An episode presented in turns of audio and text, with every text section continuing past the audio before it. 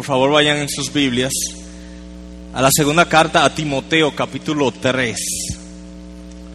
Segunda Timoteo 3. Y hoy nos vamos a enfocar en, los, en el verso 14, pero vamos a leer el 14 y el 15. Amén. Em, esta noche vamos a empezar una serie que hemos titulado Criando hijos evangélicamente. Y por supuesto hoy es la parte 1 que hemos titulado Un ejemplo auténtico. Así que una serie Criando hijos evangélicamente. El mensaje de hoy, ejemplo auténtico. Un ejemplo auténtico basado en 2 Timoteo capítulo 3 versos 14 y 15. Así que vamos a leer esos versículos para empezar el mensaje de esta noche. Tú, este es el apóstol Pablo escribiéndole desde una cárcel al Timoteo, tú, sin embargo, persiste en las cosas que has aprendido y de las cuales te convenciste, sabiendo de quiénes las has aprendido y que desde la niñez has sabido las sagradas escrituras, las cuales te pueden dar la sabiduría que lleva a la salvación mediante la fe en Cristo Jesús. Hace ya un tiempo que en nuestra iglesia se predicó una serie sobre la crianza de los hijos. Creo que se han predicado varias series. Pero yo fui a nuestra página web a ver cuándo fue la última vez que se predicó una serie sobre la crianza de los hijos y encontré que se predicó una serie de 13 mensajes que está en nuestra página a finales del 1997 y a principios de 1998. Tomando en cuenta que mi hija Gabriela, la mayor, nació en el 97 y que ya tiene 14 años, supongo que la mayoría de los que eran padres cuando escucharon esa serie son padres, pero ya sus hijos pasaron los 18 años hace tiempo. Y que los demás que escucharon esa serie, que no eran padres, ya tal vez son padres hoy, o que la mayoría de los que nos somos padres ahora, tal vez no la escuchamos. Así que yo creo que es apropiado, 14 años después, que escuchemos una serie sobre el mismo tema, aunque predicado por otra persona y de otro pasaje, o sea que también van a haber cosas diferentes. Em, entonces, hoy iniciaremos una serie que hemos titulado Criando hijos evangélicamente. No estoy seguro cuántos mensajes nos vamos a tomar, pero de seguro que no van a ser 13. Creo que más bien va a ser entre 3 a 5 mensajes. Y, le confieso que yo creo que este tiene que ser uno de los temas más difíciles de predicar. Porque aunque yo tengo casi 15 años de experiencia como padre, yo no me considero ni cerca de un experto en la crianza de los hijos. Todo lo contrario, al estudiar este tema y preparándome para este mensaje, sentí mucha humillación, mucha vergüenza y mucho deseo de cambiar la idea de predicar una serie sobre eh, la crianza de los hijos y, predicar otra cosa. Em, pero la Biblia dice que los pastores no solamente deben predicar aquellos temas donde ellos se sientan que son expertos o que lo dominan, sino que deben predicar todo el consejo de Dios. Y que, y que parte del predicar es predicarse a uno mismo también. Y yo estoy seguro que algunos de los presentes están más capacitados que yo, tienen más experiencia, tienen más calidad moral, como dicen, para hablar de este tema. Pero aún así, espero que esta serie nos imparta a todos esperanza y gracia para la ardua e intimidante tarea de criar a nuestros hijos centrados en el Evangelio. Así que el título dice, criando nuestros hijos centrados en el Evangelio. Y esa parte, centrados en el Evangelio o evangélicamente, es muy importante.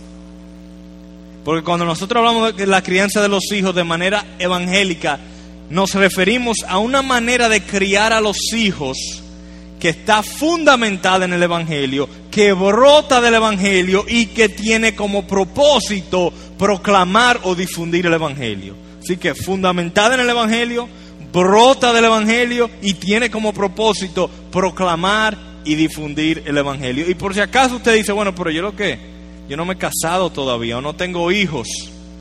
Yo creo que este mensaje y esta serie como quiera puede ser muy aplicable y relevante.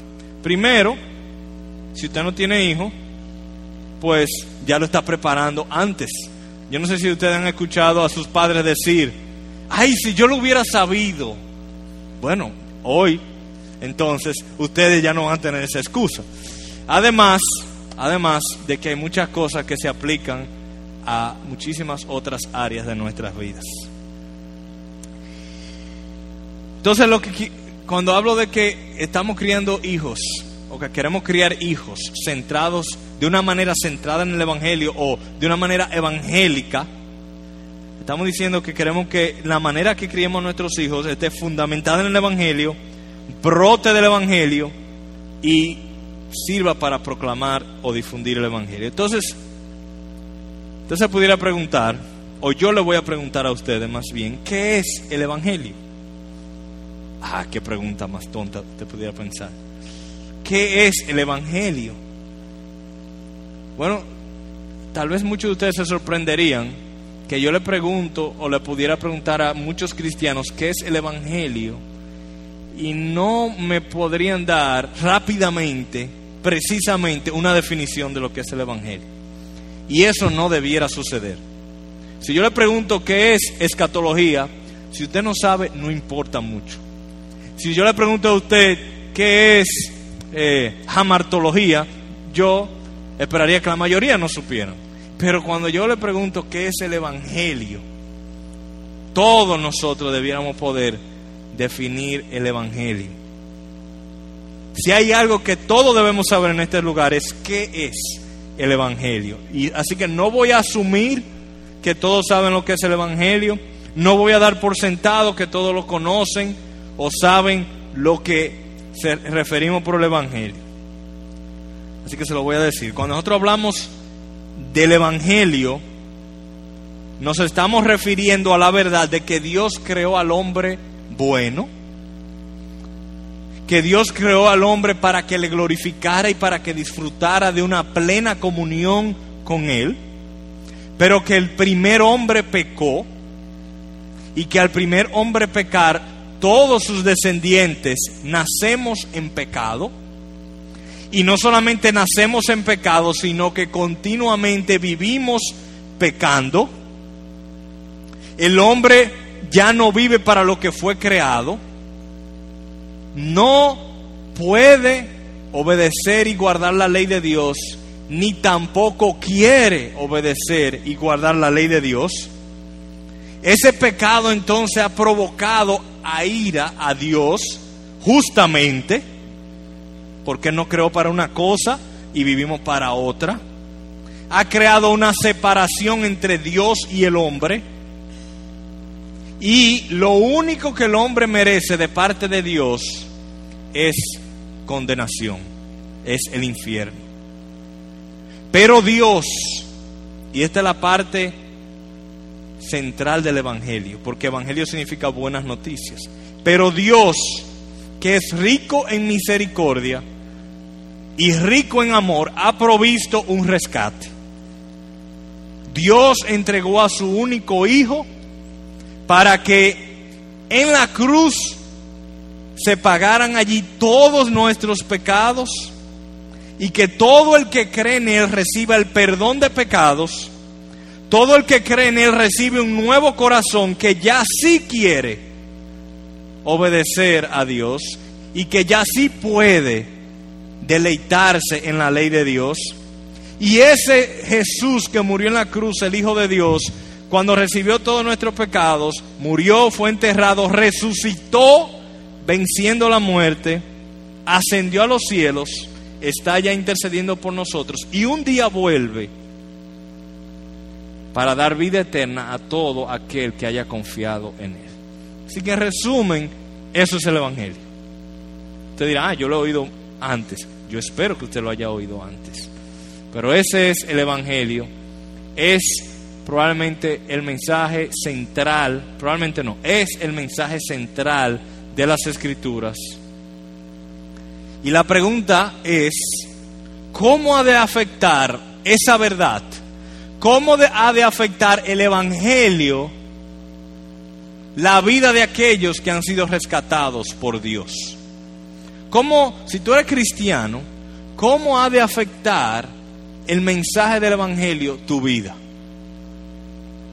Bueno, el apóstol Pablo vivió una vida centrada en el Evangelio y sus instrucciones siempre estaban fundamentadas en el Evangelio, brotaban del Evangelio y servían para proclamar el Evangelio. Por ejemplo, si el apóstol Pablo hablaba a los esposos sobre su deber hacia sus esposas, él les decía a los esposos, maridos, amad a vuestras mujeres como Cristo amó a la iglesia y se entregó a sí mismo por ella.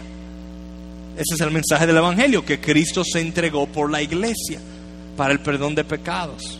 Entonces le dice, miren el Evangelio, miren a Cristo muriendo por tus pecados y asimismo imítalo y ama a tu mujer. Entonces, de esa manera, Él está conectando, haciendo que mi conducta, mi vida, sea impactada por el Evangelio, surja del Evangelio. O también en las relaciones humanas.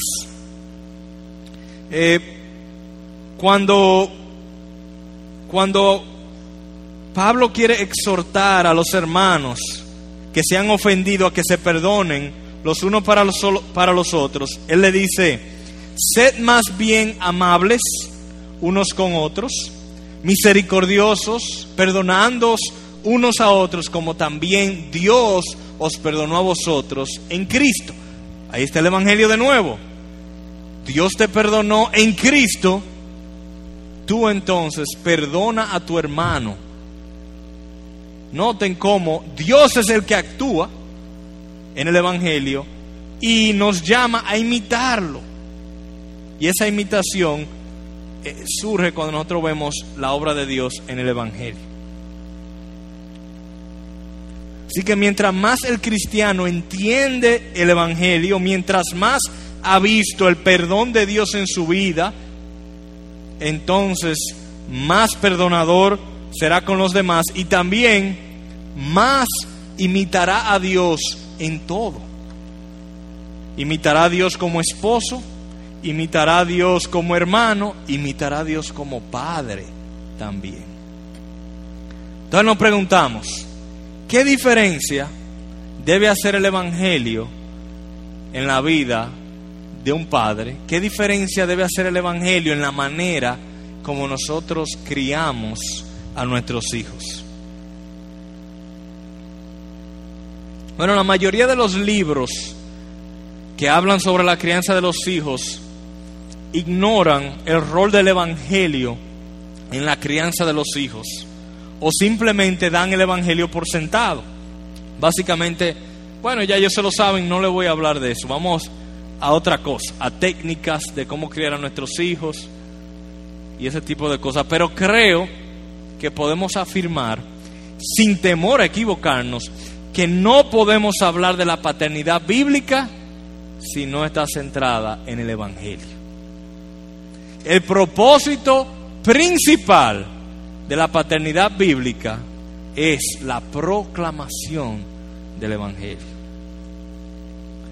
Y toda crianza de los hijos que es verdaderamente bíblica está arraigada en el Evangelio, brota del Evangelio y proclama el Evangelio. Así que cada vez que abordemos un tema, el Evangelio nunca debe ser marginizado. El Evangelio nunca debe ser ignorado. El Evangelio nunca debe ser asumido y la crianza de los hijos no es una excepción. El Evangelio es el centro de toda enseñanza bíblica. Entonces, vamos a nuestro pasaje. Nuestro pasaje dice, verso 14, tú sin embargo, persiste en las cosas que has aprendido y de las cuales te convenciste, sabiendo de quiénes la has aprendido. En eso nos vamos a enfocar en esta noche. Y notamos al leer nuestro pasaje, Pablo hablándole a Timoteo, que la crianza de los hijos centrada en el Evangelio consiste en ejemplo auténtico, en instrucción bíblica y para el propósito de salvación. Voy a, leer, voy a leerlo de nuevo, pero completo. Tú, sin embargo, persiste en las cosas que has aprendido y de las cuales te convenciste, sabiendo de quiénes las has aprendido, así que mirando a ciertas personas, y que desde la niñez has sabido las sagradas escrituras, las cuales te pueden dar sabiduría, ahí vemos el concepto de instrucción, y luego vemos el propósito que lleva a la salvación mediante la fe en Cristo Jesús. Entonces, este texto nos enseña que la crianza de nuestros hijos centrada en el Evangelio tiene un ejemplo auténtico, una instrucción y un propósito de proclamación o de salvación. Hoy nos concentraremos en esta noche en la primera parte, el ejemplo auténtico. Pablo le recuerda a Timoteo de su trasfondo y del impacto que el ejemplo auténtico de ciertas personas tuvieron en la vida de Timoteo. Tú, sin embargo, persiste en las cosas que has aprendido y de las cuales te convenciste, sabiendo de quiénes, sabiendo de quiénes las has aprendido su conocimiento personal y experiencia de aquellos de quienes él aprendió el Evangelio es presentado por el apóstol Pablo como una razón de peso para persistir en el Evangelio. Como si Pablo le dijera, persiste tomando en cuenta de quién lo aprendiste. ¿Y de quién aprendió Timoteo el Evangelio? Bueno, para eso tenemos que ir en esa misma carta al capítulo 1. Así que le invito a que retrocedan un par de capítulos al capítulo 1, donde veremos quiénes fueron las personas principales en impactar, en enseñarle a Timoteo el Evangelio. Verso 5, porque tengo presente la fe sincera que hay en ti, la cual habitó primero en tu abuela Loida y en tu madre Eunice, y estoy seguro que en ti también.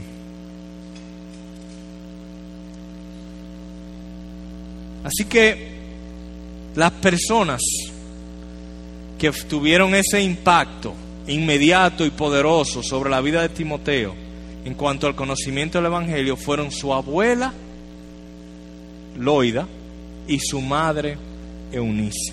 Y al leer esto, yo creo que esto debe ser de un gran estímulo para todas las madres solteras en este lugar. No se menciona en ningún momento el padre de Timoteo. ¿Por qué? Bueno, yo no estoy 100% seguro, pero se sabe que el padre de Timoteo era un gentil y la madre creo que era judía. Aparentemente el padre de Timoteo no era cristiano, o por lo menos no lo fue durante la niñez de Timoteo. Posiblemente tal vez nunca se convirtió. El punto es que las personas que tuvieron el impacto de enseñar el Evangelio a sus hijos fueron la madre y la abuela de Timoteo. Y si tú eres una madre soltera, o si tú eres una abuela a quien le han adjudicado unos nietos, Espero que este versículo te sea de mucho estímulo, te dé mucha esperanza, porque en la vida de Timoteo, las personas que fueron de mayor impacto fueron su madre y su abuela cuando su padre no estuvo presente en esa situación. Y quiero agregarle a las madres solteras aquí que nosotros respetamos lo que ustedes hacen. Ustedes tienen un doble trabajo y queremos que estén seguras de parte de nosotros que nosotros respetamos lo que ustedes hacen y que nosotros la apoyamos y esperamos que ustedes se sientan apoyadas por nosotros. Pero sobre todo, Dios las apoya. Y esperamos que ustedes sientan el apoyo de Dios en sus vidas, en esa ardua y difícil tarea de ser una madre soltera criando hijos evangélicamente. Y esperamos que ustedes hayan percibido fuertemente la gracia de Dios en sus vidas al tener que criar a sus hijos y que eso les sirva para confiar más como un estímulo para descansar más en la gracia de nuestro Dios que nunca falta. Y en este pasaje somos recordados de la enorme influencia que tiene nuestro ejemplo como padres sobre nuestros hijos. Leo de nuevo, Pablo le dice a Timoteo, persiste en yo pudiera decir, este evangelio, en, en aquellas cosas que has aprendido, en este evangelio, sabiendo de quiénes lo has aprendido. sabiendo de quiénes lo has aprendido. Si Timoteo le preguntara a Pablo, ¿por qué Pablo debo yo persistir en el Evangelio? ¿Qué Pablo le respondería? Porque tú sabes de quién aprendiste el Evangelio. La crianza de los hijos centrada en el Evangelio entonces inicia con el ejemplo personal. Inicia con un ejemplo auténtico. Porque para que haya una proclamación auténtica del Evangelio a nuestros hijos, primero tiene que haber un ejemplo auténtico del Evangelio, un ejemplo genuino. Que los hijos puedan ver primero el efecto transformador del Evangelio en sus padres para que haya credibilidad cuando sus padres le den instrucción o le hablen. Claro, estoy hablando de un ejemplo auténtico, no perfecto. Estoy hablando de un ejemplo genuino, no sin faltas. Es un ejemplo genuino y sincero. Pero el ejemplo viene antes de la instrucción. La instrucción de los hijos incluye, cuando nosotros vamos a instruir a nuestros hijos, parte de la instrucción es explicarles lo que, lo que ha sucedido en nosotros. Es explicar aquellas cosas que ellos ya están observando en nosotros. No podemos pretender instruir a nuestros hijos de cosas que ellos no están viendo en nosotros. El ejemplo auténtico precede a la instrucción. Y quiero dar una ilustración. Había un predicador inglés en el siglo XIX que se fue a un parque a predicar. Él, solía hacer esto. Y se fue a un parque a predicar el Evangelio. Y entre la multitud había un hombre burlón. Y se estaba mofando y burlando de la predicación. Y en un momento dijo, bueno, con todos los males que hay en la tierra, y los crímenes, y la violencia, y todo lo que está sucediendo, yo hubiera hecho un mundo mejor que Dios. Y el predicador se detiene y le dice, ok, para que tú ayudes nuestra credibilidad, o sea, para que tú ayudes a que nosotros te podamos creer mejor, para que tú contribuyas a tu credibilidad, entonces empieza creando un conejo, por lo menos, para que te creamos. En otra palabra, da un ejemplo de que tú pudieras crear un mundo mejor que Dios. Y entonces tal vez te pudiéramos empezar a creer. Así somos, así también la crianza de los hijos. Antes de la instrucción debe darle ejemplo. No estoy diciendo que tenemos que durar 18 años de ejemplo antes de darle la instrucción. Realmente van una cosa con la otra. Pero para que haya credibilidad para la instrucción, debe haber algo de un ejemplo auténtico y genuino.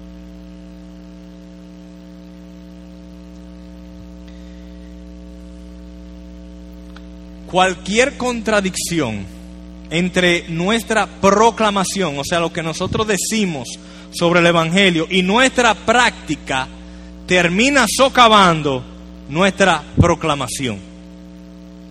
cualquier contradicción, cualquier discrepancia entre lo que nosotros decimos y lo que hacemos va a terminar debilitando lo que decimos. Pero también funciona al revés. Toda consistencia entre lo que nosotros decimos y entre lo que nosotros hacemos afirma la proclamación del Evangelio, afirma y confirma su autenticidad y promueve la hermosura del Evangelio frente a nuestros hijos. O sea que es algo sumamente serio si fallamos, algo sumamente esperanzador si podemos vivirlo. Así que seamos impactados por la seriedad y solemnidad de esta verdad. Abramos nuestros ojos y veamos la seriedad del efecto que tiene la hipocresía sobre nuestros hijos. Y también abramos nuestros ojos para ver la oportunidad que nos brinda a nosotros el ejemplo como un medio para impactar positivamente las vidas de nuestros hijos. Porque nuestros hijos están observando. Yo estoy seguro de que ustedes se han dado cuenta, si ustedes son padres o han sido padres y ya sus hijos se han ido, pero ustedes deben recordar, se han dado cuenta de que nuestros hijos tienen una agudísima, no aguda, agudísima capacidad para detectar cualquier inconsistencia en nuestras vidas. Tienen unos detectores casi infalibles. Déjame dar una ilustración. Eh, mi abuelo una vez me contó que una vez eh, una licorería, una fábrica de ron, iba a lanzar un nuevo ron y que era muy especial y que el dueño de la empresa invitó a los mejores catadores de la región del Caribe a degustar el ron. Y entonces vinieron estas personas y estaban probando y oliendo y todas las cosas que hacen los catadores y la mayoría de ellos se lo encontró excelente. Pero hubo uno que lo probó, se quedó como, como así. Y volvió a probar. Y dijo, tiene como un saborcito como metálico el ron. Sí, sí, metálico. Y los demás volvieron otra vez. Yo no le siento ningún metal. No, no, tiene un saborcito metálico. Entonces el dueño se preocupó mucho y dijo, e-, esa barrica de, de, de mil litros cubierta de madera, yo quiero que la, la vacen ahora mismo, a ver qué. Cuando la vaciaron, en el fondo allá había una llave.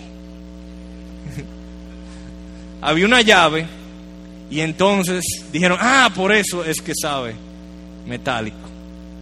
Nuestros hijos son así. Nuestros hijos tienen una capacidad no para detectar llaves en el ron, sino para detectar inconsistencias en nuestras vidas.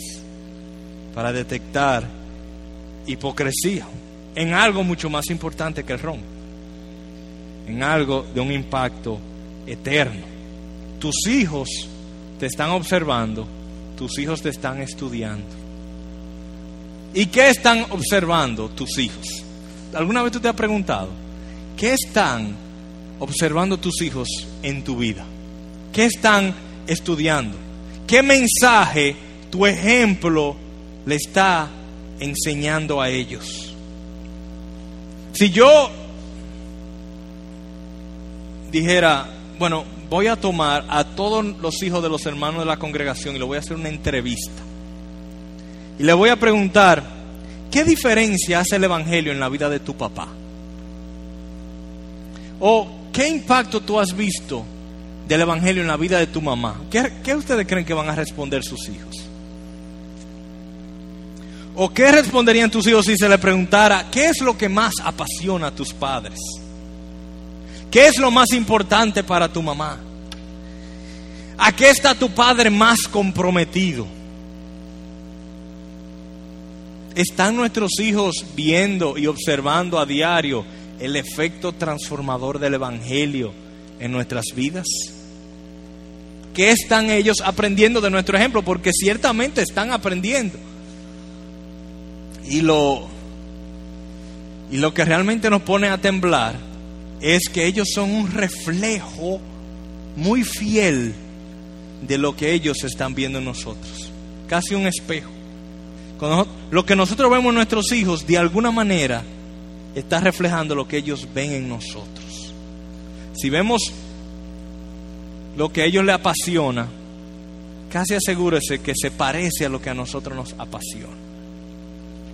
Entonces, sería muy bueno que nosotros examinemos lo que nuestros hijos están observando en nuestras vidas.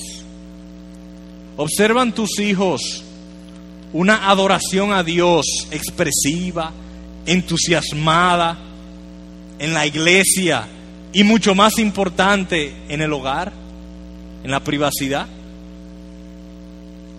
Te ven tus hijos cantando, alabando, adorando de una manera entusiasmada a tu Salvador. ¿Pueden ellos notar una diferencia entre tu manera de actuar en la iglesia y tu manera de actuar en la casa? ¿O es igual? ¿Es consistente?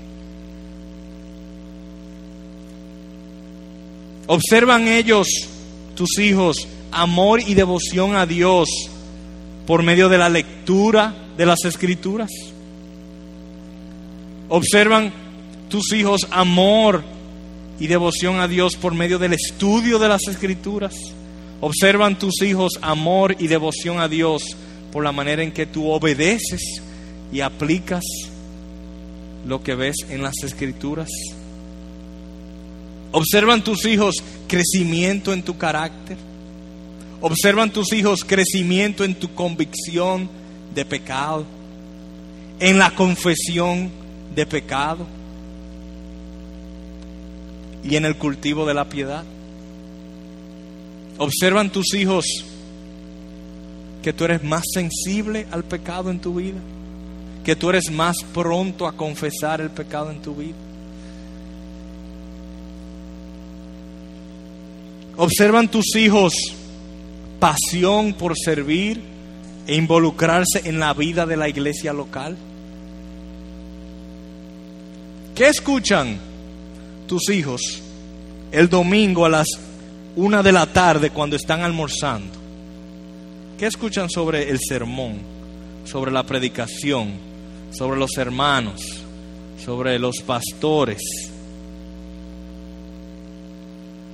Ellos pudieran parecer que están haciendo muñequitos con su arroz y bolitas con su habichuela, pero ellos están escuchando, están atendiendo, están observando. Hay unos, hay unos cuantos jovencitos de esta iglesia que me saludan con tanto cariño. Y yo me pregunto, ¿de dónde sale ese cariño? Yo estoy seguro que no fue porque aprendieron algo especial en, la serie del Sermón del Monte son muy pequeños. O yo estoy seguro que no fue porque al fin aprendieron a interpretar Efesios 3 del 1 al 10 cuando, cuando me tocó predicarlo. ¿De dónde aprendieron esos niños a ser cariñosos conmigo? Yo estoy seguro que eso viene de sus padres. Ellos están reflejando el mismo cariño que sus padres tienen por mí. Se lo han transmitido a sus hijos. no necesariamente directamente, pero tal vez por el ejemplo.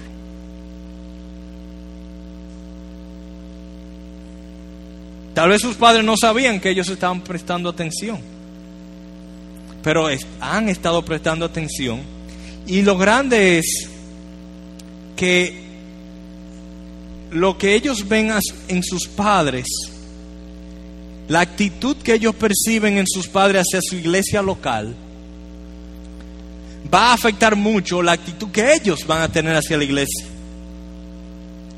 Y más aún, va a afectar mucho la actitud que ellos tienen hacia el Evangelio. Porque para ellos la iglesia está muy relacionada con el Evangelio. Son dos cosas inseparables. Pero ¿qué hubiese sucedido si esos niños hubiesen escuchado comentarios críticos en sus padres sobre la iglesia?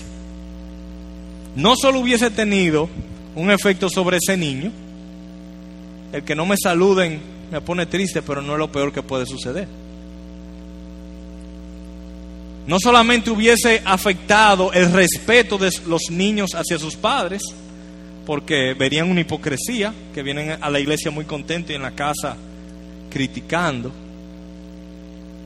pero sobre todo y lo más importante, poco a poco va a ir minando, socavando la manera como esos niños ven el Evangelio.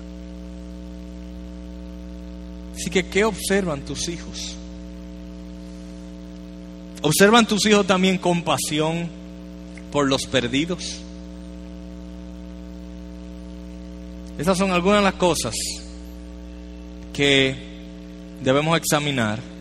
Y tomando en cuenta el impacto y la importancia del ejemplo sobre la vida de nuestros hijos, yo considero como una válida recomendación que cada padre y cada madre aquí le pregunte a sus hijos, no asuman, le pregunte a sus hijos qué observan ellos en sus padres. Usted, usted pudiera poner algún obstáculo, no, ¿qué le voy a preguntar a mis hijos? Pero ¿por qué no? Tomando en cuenta lo importante del impacto que puede tener el ejemplo suyo sobre sus hijos, yo creo que es, sería muy válido hacerlo. Así que una aplicación de este mensaje podría ser que usted cree una situación, aparte un momento, que no haya prisa, aparte un momento que no haya presión, y se siente con sus hijos. Y sin ningún temor a que ellos sean castigados si dicen algo que usted no quiere escuchar. Usted le pregunta sobre qué ellos observan qué cosas ellos entienden que apasiona a sus padres. Y esas preguntas que ya hemos ido analizando. Y si, y si ellos mencionan alguna inconsistencia en sus vidas, tómelo como una gracia de parte de Dios por medio de sus hijos, como algo, un área donde trabajar. Y no solo lo haga esta semana, sería bueno hasta convertirlo en una costumbre, cada seis meses cada tres meses, una vez al año. Pablo le dice a Timoteo, persiste en las cosas que has aprendido y de las cuales te convenciste, sabiendo de quiénes la has aprendido. Puedes tú decirle a tus hijos, mi hijo, persiste en el Evangelio porque tú sabes de quién lo has aprendido. Continúa en lo que has aprendido del Evangelio, porque lo has aprendido de mí, porque tú has visto el efecto transformador del Evangelio en mi vida. ¿Puedes tú decirle esto a tus hijos? Es duro, es duro. ¿Cuán impactante sería el uno poder decirle eso a sus hijos con toda sinceridad.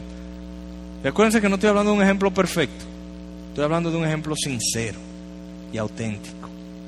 Pero cuán trágico sería el uno no poder decirle a sus hijos. Qué trágico sería uno no poder decirle a sus hijos, persiste en el Evangelio por lo que tú has visto en mí. Qué trágico sería tener que decirle a sus hijos, Sigue en el Evangelio a pesar de lo que tú has visto en mí. Sería trágico.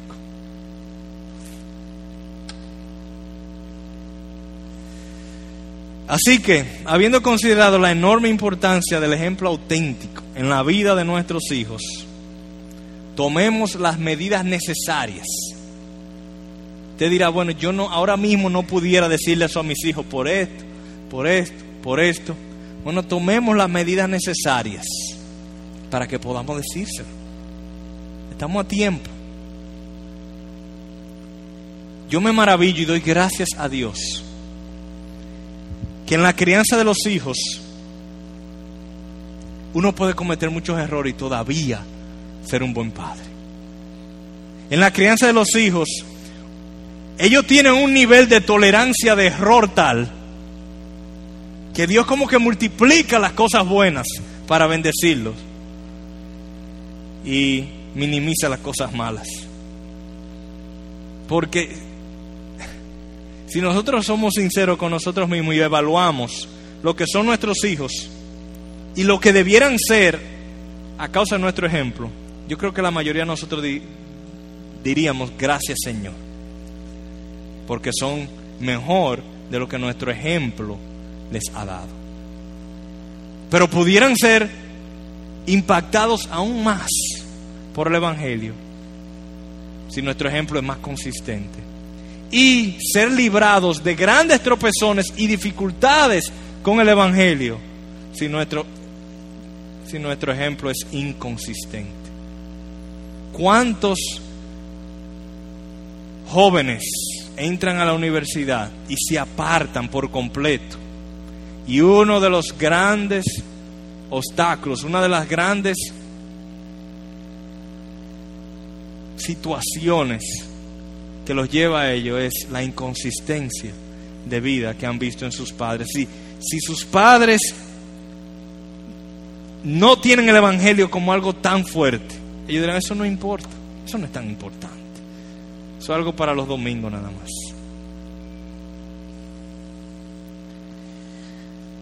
Así que después de identificar con la ayuda de tus hijos aquellas áreas de inconsistencia en tu vida, volvamos al Evangelio y permitamos que el Evangelio nos impacte otra vez, nos moldee otra vez.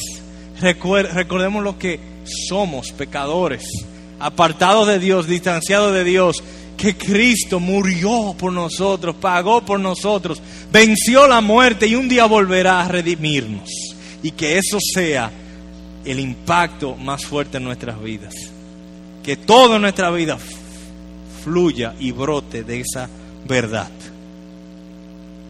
Así que lo primero que debe suceder para que una paternidad sea centrada en el Evangelio es que los mismos padres sean impactados por el Evangelio.